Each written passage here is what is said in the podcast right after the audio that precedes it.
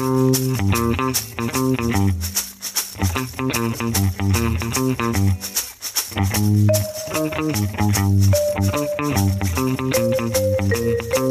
heute schon morgen wäre.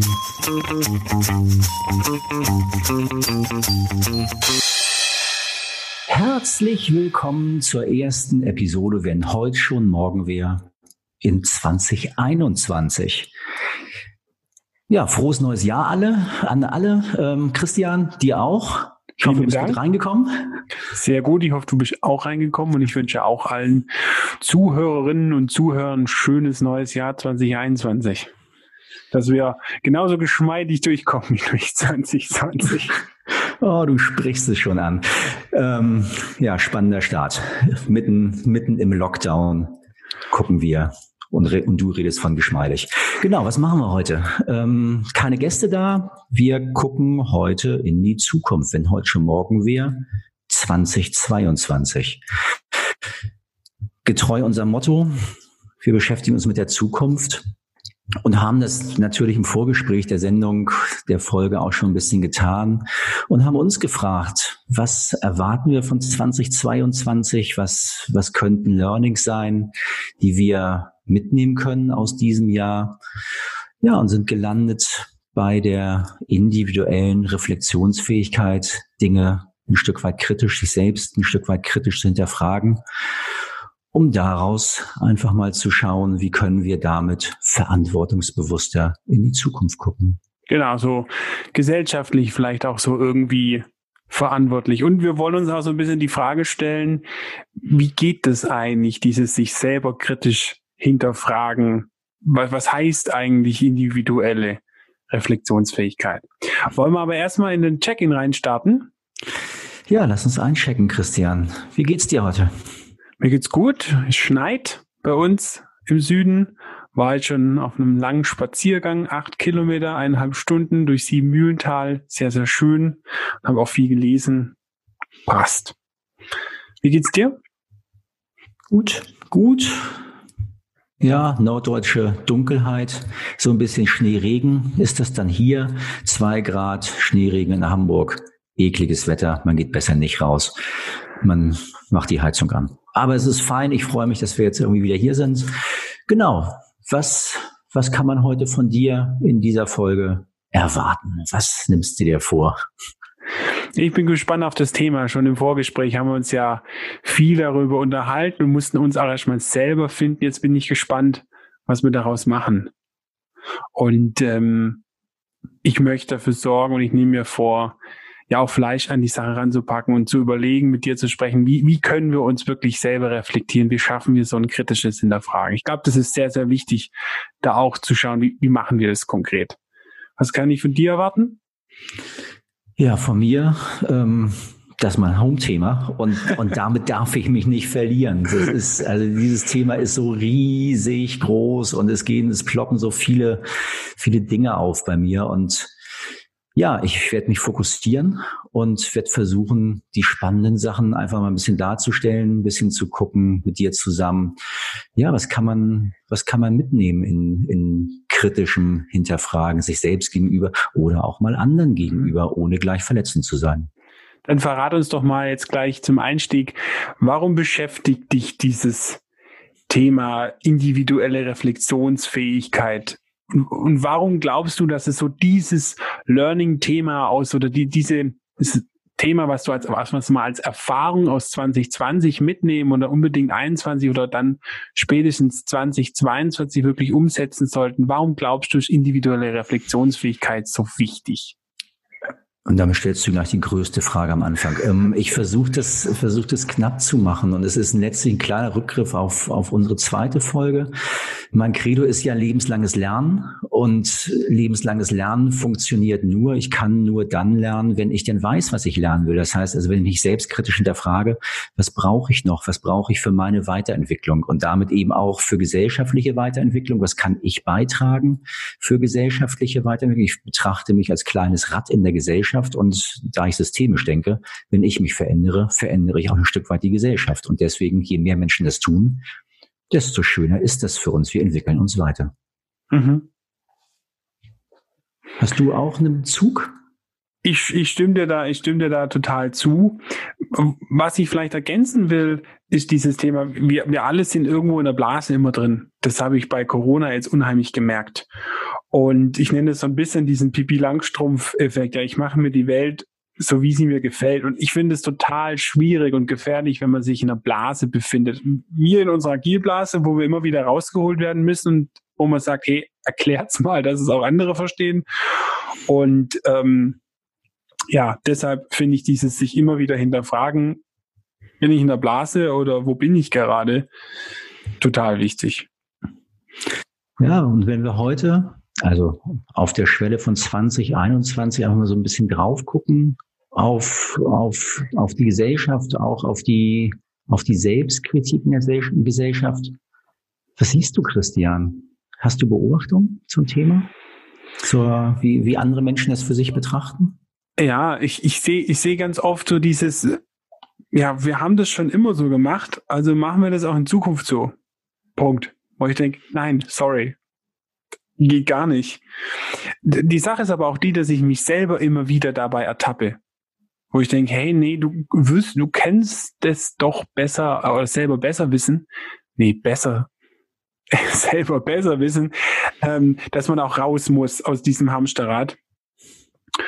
Und ähm, dann beobachte ich auch so ein, so ein, so ein Konkurrenzdenken oft, wo ich denke, warum braucht ihr das? Und vor allem teilweise in, in, in Teilen der Gesellschaft, auch bei mir im Hobby, wo ich denke, warum? Wir sind doch da alle fürs Gleiche und wir wollen der Gesellschaft was Gutes tun. Warum müssen wir dann da konkurrenzmäßig denken? Und deshalb fände ich es da total wichtig, wenn man einen Schritt so rück machen könnte und sich überlegen könnte, was mache ich da eigentlich gerade für einen Quatsch? So, beobachtest du ähnliche Dinge oder? Ja, ich kann da direkt einsteigen. Also es, ich habe lustigerweise letzte Woche einen extrem spannenden Artikel in der Zeit gelesen, wo es, wo es um Egoismus geht.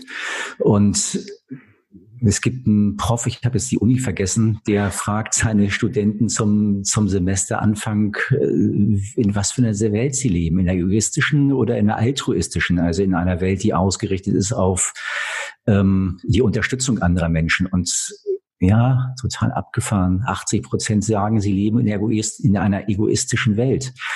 Das verändert sich dann im Laufe des Studiums ein Stück weit aber sie starten mit 80 Prozent der Wahrnehmung Egoismus. Und das schockiert mich ein bisschen. Das möchte ich nicht. Ich finde, wir sind schon auch ein Stück weit füreinander verantwortlich. Und wenn die Wahrnehmung so ist, das kennen wir aus der, ich glaube, wir haben schon mal drüber gesprochen, die XY-Theorie, dann ist es auch so. Dann leben wir in einer egoistischen Welt. Es sei denn, wir gehen eben in diesen Kulturwandel. Und diesen Kulturwandel einzuleiten, heißt für mich einfach aufzuhören mit, mit diesen Externalisierungen, sondern eben nach intern zu gucken, also nach mir zu gucken und eben selbstkritisch damit umzugehen und damit eben einfach zu gucken, was kann ich verändern? Ich kann nicht immer nur dahin gucken, wo sich andere egoistisch verhalten. Ich muss für mich irgendwie auch gucken, das stellt dieser Artikel eben auch auf eine ganz wunderbare Art und Weise heraus. Die anderen sind egoistisch. Ich nicht. Wenn ich mir die Frage stelle, bin ich es natürlich auch irgendwo. Und das, da muss ich dran und da muss ich gucken, wo bin ich das? Und dann kann ich in Veränderung kommen. Okay, das heißt, da bist du so ein bisschen persönlich betroffen, darum trifft dich das Thema so. Ja, ich mag's, mag das halt, also ich, ich mag diesen Egoismus nicht. Ich mag diese Ellenbogengesellschaft nicht. Also ich denke, wir sollten partizipativ miteinander umgehen. Also mehr zusammenarbeiten, mehr, mehr, mehr miteinander reden. Ja, Zusammenarbeit. Heute ganz viel darüber gesprochen. Bedingungslose Zusammenarbeit heißt also wirklich vorurteilsfrei und, und, und in einem Wollen und nicht in einem Müssen. Mhm. Und das macht es eben halt schön. Und ja, und wenn ich dann immer auf meinen eigenen Vorteil gucke, in, auch in einer Zusammenarbeit, ja, dann kann es halt auch, dann, dann ist es eben auch nicht bedingungslos. Dann ist es auch nicht, ja, es, es zieht einen Vorteil und das kann, es braucht eine gewisse Vorteilsfreiheit in Zusammenarbeit, sonst kann sie nicht gelingen. Mhm. Und das möchte ich eben halt auch gesellschaftlich haben. Ich möchte mich halt nicht darüber streiten müssen, wer kriegt den ersten Impfstoff, ähm, sondern ich möchte mich beschäftigen, wie verteilen wir das Zeug so, dass wir alle davon ähm, ja gewinnbringend in die Zukunft gucken können. Mhm. Ja, ist richtig. Dass wir mit gesundem Menschenverstand an die Sache rangehen. Und ich glaube halt, dass wir durch dieses Lernen, sich selber kritisch zu hinterfragen, diese individuelle Selbstreflexion schaffen könnten, in Richtung einer Gesellschaft zu kommen, die da halt nicht streitet, sondern dann auch mal teilweise sagt, okay, ich habe nachgedacht, du hast recht, lass es uns mal anders machen. Und sich da nicht selber irgendwie nach vorne zu, zu, zu schieben.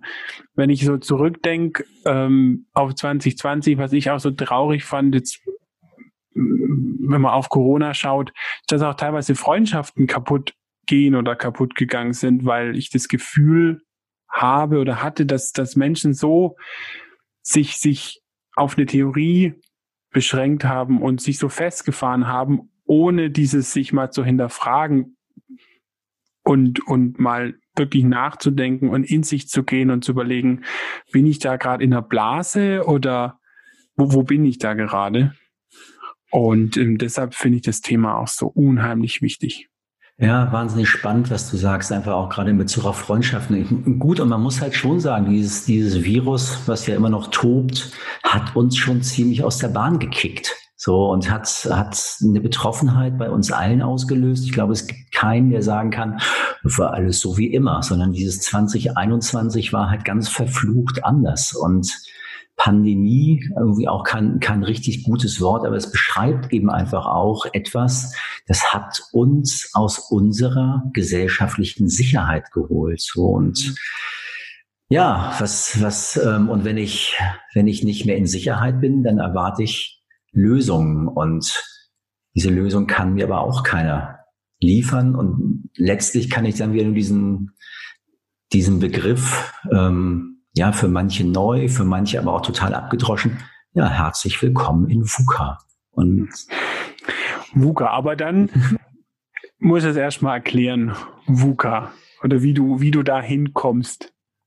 Ja, dieses VUCA. Ähm, letztlich ist es, ist es etwas, was uns ja schon relativ lange begleitet. Das ist eigentlich ähm, ist das ist das Militär auf auf VUCA gekommen und zwar zum Ende des zweiten äh, Quatsch nicht des zweiten des Kalten Krieges, nicht des zweiten Weltkrieges, des Kalten Krieges, wo wir wo wir zwei Supermächte hatten, die gegenüber sich gegenübergestanden haben und wo es Gut und Böse gab. Also wir, wir haben alles in Schwarz und Weiß eingeteilt und es war relativ einfach. Ähm, sich zu positionieren. Wenn, wenn man denn in der westlichen Welt lebte, dann war das halt relativ klar. Und dann ist aber was passiert ähm, in der ja in der in der Weltordnung und wir hatten eben halt diese Sowjetunion nicht mehr und damit sind wir, hat man versucht, es zu erklären, was, was ist das? Und VUCA jetzt ähm, heißt, ich fange jetzt einfach mal an, diese, diese Begriffe ist ein Kunstwort zu erklären, die einzelnen Buchstaben zu erklären, weil es ist ein Kunstwort. Es geht mit V los und das heißt Volatilität, wenn wir es, wenn wir es übersetzen. Das heißt Volatilität. Volatilität heißt, das sind, es, es geht um Flüchtigkeit, es sind, sind große Schwankungen, plötzlich sind Sachen weg. Ich beschreibe es immer so, weiß ich nicht, ob ich jetzt schon wieder altersgemäß zu alt bin. Irgendwann bin ich in den Supermarkt gekommen und dann gab es keinen Rider mehr. Es hieß dann Twix. Ähm, Du schüttelst schon den Kopf. Ähm, also Twix hieß früher Rider. Es gibt Menschen, die wissen das noch. Ähm, und ich war großer Rider-Fan und plötzlich hieß das Ding Twix. Und ich bin, damit bin ich meinen liebsten, meinen liebsten Riegel losgeworden, weil mhm. ich den Namen Twix echt scheiße fand. Ich fand Rider viel geiler. Ähm, aber es war weg. Es war hinfort, flüchtig weg. Ähm, genau. Und damit Volatilität, Flüchtigkeit. Das U steht für Unsicherheit können wir relativ einfach erklären. Ähm, wir fühlen uns nicht sicher, wir streben nach Sicherheit, aber die Welt gibt uns diese Sicherheit nicht mehr. Komplexität ähm, heißt, wir können uns nicht alles erklären, was passiert. Einfachstes Beispiel, kein Mensch kann ein komplexes Fußballspiel vorhersagen. Wenn wir es könnten, wären wir alle Wettmillionäre. Es gibt einfach Dinge, die, die lassen sich nicht vorhersagen, auch wenn Bayern München spielt. Das kann auch mal Mainz 2-0 zur Halbzeit führen. Ähm, und keiner hätte drauf gewettet. Ist also nicht vorhersagbar, was da so passiert.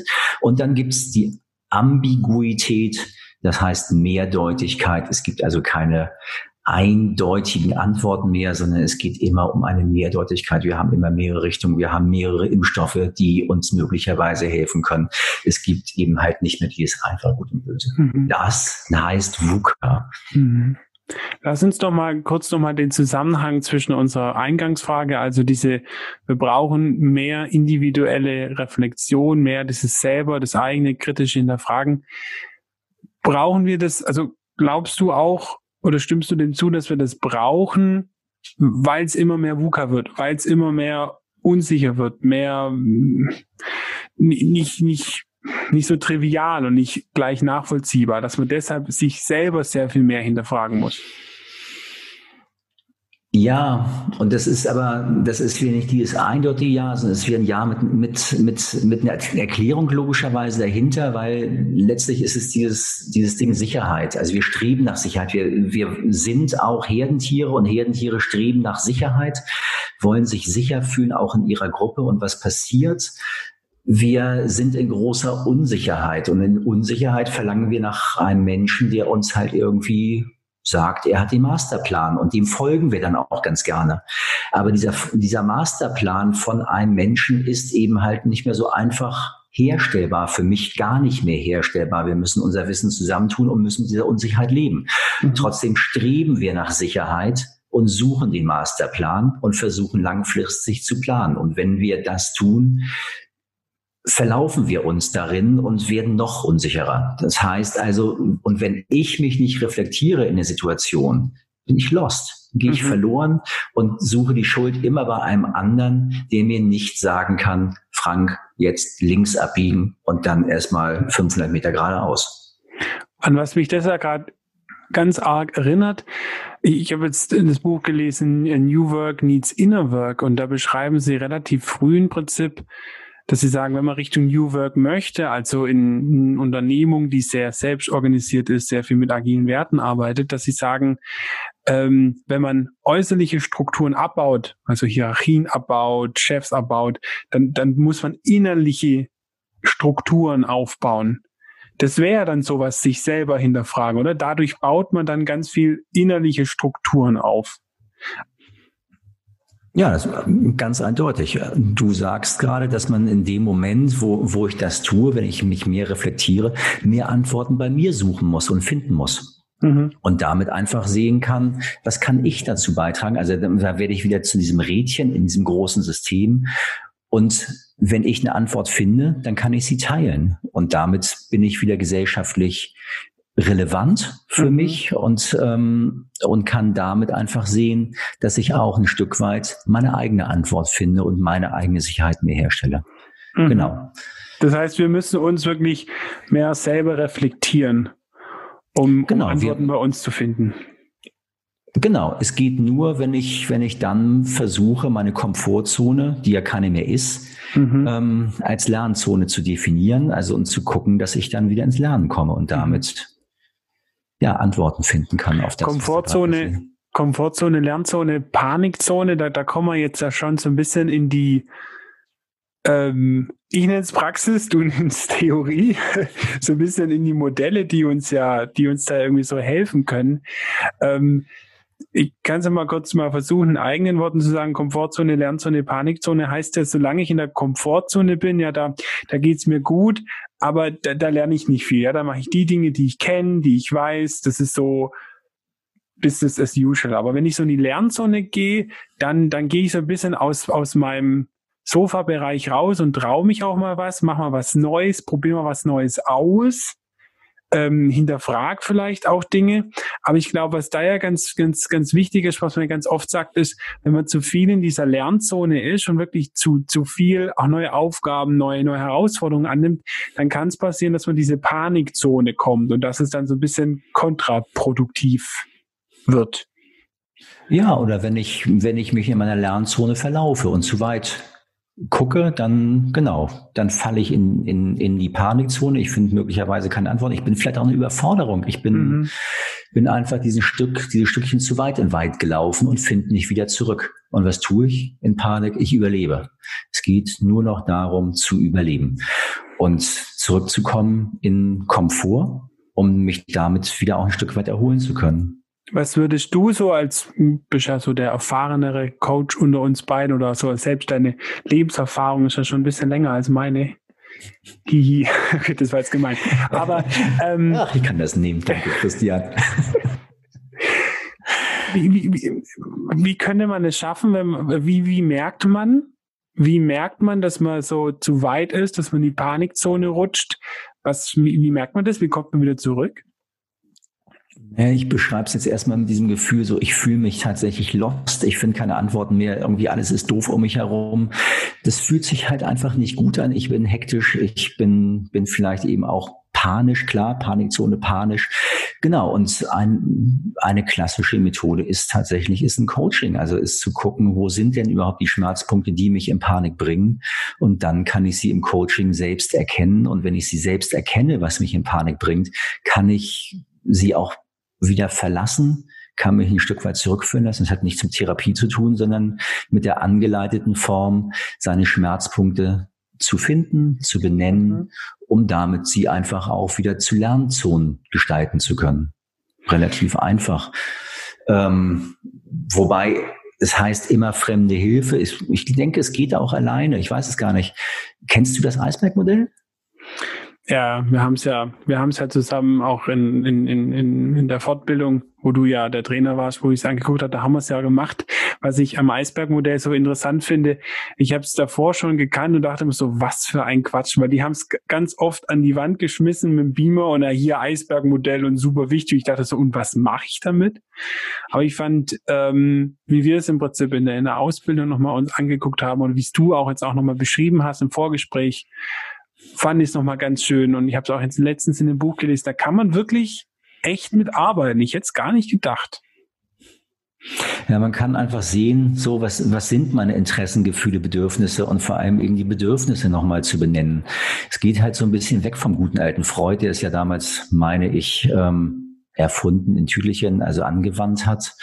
Und ja, wenn wir uns mit Interessen, Gefühlen und eigenen Bedürfnissen auseinandersetzen und ich für mich erkenne, welche Bedürfnisse habe ich denn eigentlich und welche haben möglicherweise andere Menschen, kann ich in ganz andere ähm, Konstellationen kommen. Deswegen mag ich es eben auch so viel oder so gerne und wende es eben auch viel an und versuch's und werf's eben auch immer noch mal an die Wand und danke dass es dann den anderen Erklärungsansatz irgendwie für dich nochmal gebracht hat. Lass es, lass es uns aber nochmal kurz, kurz darstellen, äh, bildlich, dass die, die es jetzt nicht kennen, Eisberg Eisbergs ist ja oft so, dass irgendwie, weiß nicht, 20 Prozent sind über der Wasserfläche sichtbar, aber dann die, die restlichen 80 Prozent, die sind nur unter der Wasseroberfläche sichtbar.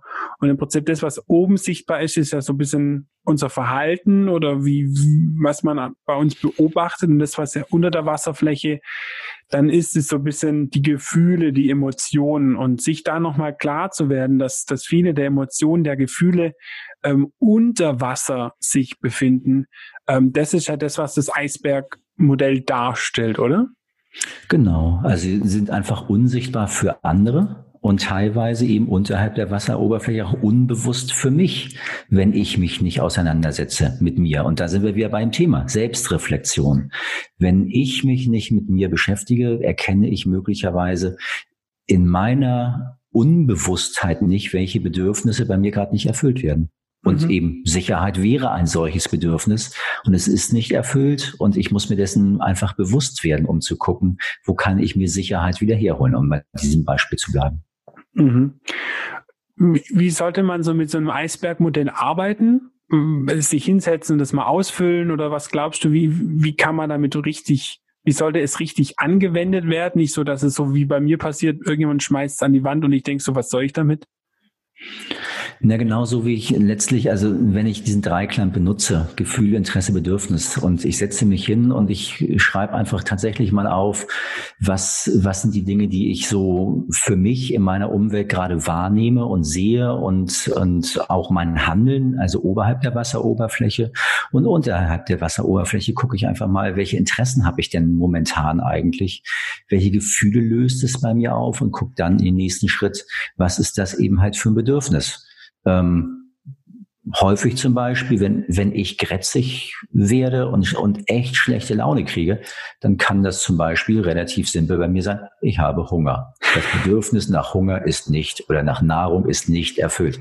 Frank, vergiss das Essen nicht. Ähm, und damit ähm, kann ich ein Bedürfnis wieder erfüllen und die, die schlechte Laune an der Oberfläche, das ist ein relativ einfaches Beispiel, es geht, geht auch viel tiefer, aber mhm. es erklärt es, glaube ich, ganz gut. Ähm, meine, meine schlechte Laune an der, die, die dann für dich möglicherweise sichtbar wird, liegt an meinem Hungergefühl. Mhm. Ähm, und wenn du dann wiederum clever bist und mich dann ein bisschen besser kennst und dann kannst du auch die Frage, kann das sein, dass du Hunger hast? Ja, warte, ja, doch. Ähm, und schon haben wir, haben wir ein Bedürfnis wieder erfüllt. Und du hast was für die Welt getan, nämlich für mich. Wir sind schon, wir, wir sind schon mittendrin in den ähm, ja, Maßnahmen oder Ansätzen, wie man so ein bisschen Selbstreflexion, individuelle Reflexion machen kann. Was ich letztens gelesen habe, was mir total gut gefallen hat, äh, war Reflective, Reflective Action irgendwie, glaube besser bekannt unter Tanzfläche Balkontheorie von, von Ronald Heifetz. Das musst du erklären, Christian. Ich hab's, hab's auch nicht gekannt und äh, du hast mich irgendwie damit, also sowohl mit dem englischen Begriff als auch mit der, mit der, wie hast du es genannt? Ähm, Balkontanzfläche. Ba Balkontanzfläche. Ähm, tanze selten auf dem Balkon. Also ich finde es ich find's total, eigentlich, eigentlich ist das ziemlich trivial und nachvollziehbar, was er da sagt. Und, und wenn man sich so ein bisschen über Retrospektiven unterhaltet, was wir ja schon in der zweiten Folge gemacht haben und dieses nach, nach hinten blicken, eigentlich ist es da so in diesem, in diesem Kontext auch mit drin. Und, und es geht vor allem aber auch um die ähm, Retrospektive oder um das ähm, Reflektieren ja auch, auch von Gruppen, aber ich finde auch, wenn man das für sich alleine macht, ganz toll. Wenn man sich auf der Tanzfläche befindet, dann ist man sehr eng. Ja, man tanzt sehr eng und man hat nur so einen begrenzten Radius, wo man schaut. Ja, und, und man sieht nur eine begrenzte Fläche. Und wenn man halt arbeitet und macht und tut, dann ist man halt auf der Tanzfläche, man, man kriegt wirklich was hin, man schafft was, aber man sieht auch nur begrenzt was. Und das sagt halt dieses Modell, geh mal von der Tanzfläche runter, steig auf den Balkon hoch und guck dir die Tanzfläche, also dieses, was da unten so passiert, dieses Remi-Demi, guck dir das von oben an. Weil du dann sehr viel mehr die Zusammenhänge siehst. Und dieses gedankliche Versuchen, wirklich einen Schritt zurück, zurück zu machen, und äh, ich glaube, das ist nicht einfach. Ich glaube auch nicht, dass ich das so gut kann und ich versuche das immer wieder, aber dieses wirklich Versuchen, mal wirklich einen Schritt zurück aus der Tanzfläche ganz bewusst auf den Balkon zu gehen und mal von oben drauf zu schauen. Ich finde das Modell, das, das konnte ich mir bildlich schon so gut vorstellen. Ich fand es einfach mega gut, weil das so, ja, das mich so berührt und gesagt, komm, das, das zeigt es so schön. Die Sichtweise ist begrenzt. Genau, ja. Christian, wie, wie, was glaubst du, was hilft uns, wenn du jetzt sagst, dieses Modell, was hilft uns, wenn wir, wenn wir da so ein bisschen dran denken, was hilft uns das in Bezug auf 2022?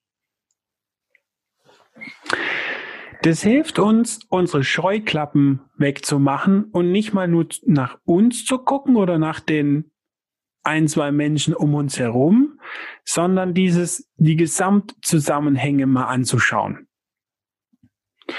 und ähm, Gesamtzusammenhänge zu verstehen.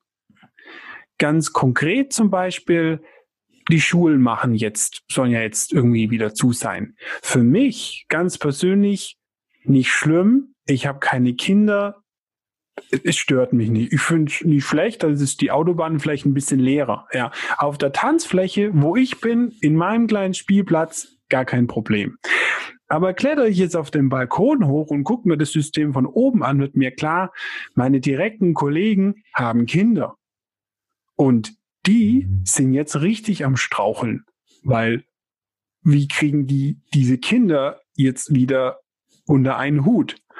Und da kann ich mir dann überlegen, okay, was bedeutet dann das für mich? Weil auf der Tanzfläche wird mich das dann früher oder später ähm, kommt es an mich ran, weil es dann für mich bedeutet, mehr Arbeit, ich muss was vielleicht von anderen Kollegen übernehmen, weil die sich um die Kinder kümmern müssen. Und wenn ich nur auf der Tanzfläche bin, dann sehe ich das erst, wenn es wirklich kommt. Hm. Gehe ich früh genug auf den Balkon und gucke in die Weite, dann sehe ich das viel früher, kann vielleicht viel früher gegensteuern und mir überlegen, wie gehe ich auf das Ganze zu.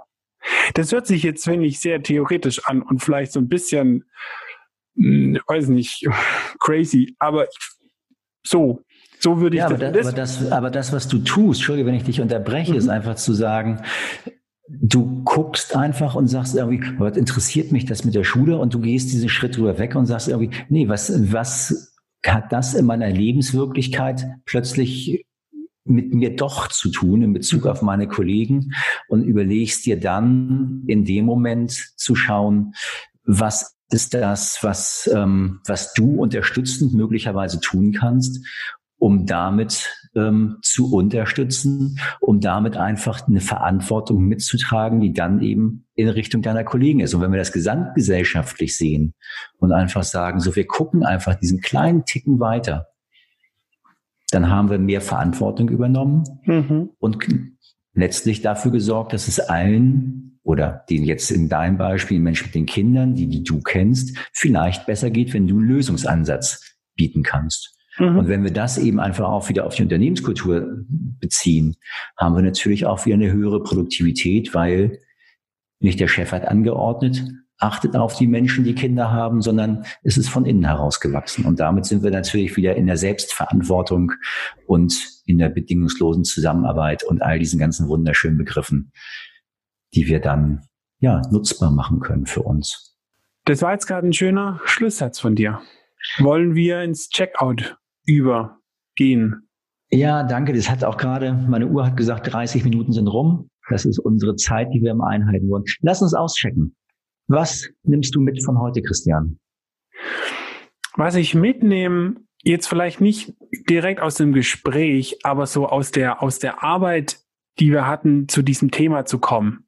Es kann man ja ehrlich sein, es war nicht ganz einfach zu finden, okay, wie, wie kommen wir da rein, was ein sehr, sehr großes Thema ist. Es war dieses Thema, diese, diese Verantwortung, was du jetzt ganz am Schluss gesagt hast, ist ja so ein Thema, was dich übel, äh, sehr treibt irgendwo und das, was wir geschafft haben, dieses Thema individuelle Selbstreflexion so ein bisschen als Grund herauszuarbeiten und da auch drüber zu sprechen und auch so Dinge jetzt mal persönlich gesagt, die, die ich da jetzt auch gelernt habe oder auch von dir erfahren habe, da anzuwenden, äh, das fand ich cool. Und das hat jetzt sehr echt Spaß gemacht, da jetzt mit dir gerade da durchzu, durchzugehen.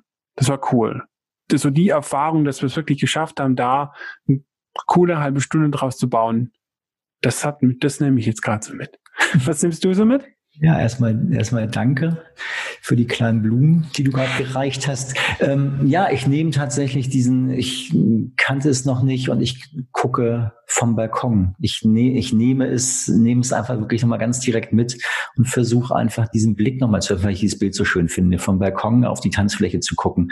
Ich glaube, es ist ein Bild, mit dem kann man viel anfangen und damit kann man viel anrichten und in Bildern zu denken. Macht Sinn. Genau. Das ist das Thema für 2022. Dann müssen wir 2022 nochmal schauen, ob wir es auch wirklich machen. Ja, das ist dann wahrscheinlich die erste Sendung. Ja. Frank, war mir eine Ehre. Ja, dank dir. Habt eine gute Zeit, habt eine gute Woche und wir sehen uns, wir hören uns, ihr Hörer. Genau. Bis bald. Macht's gut. Tschüss. Ciao.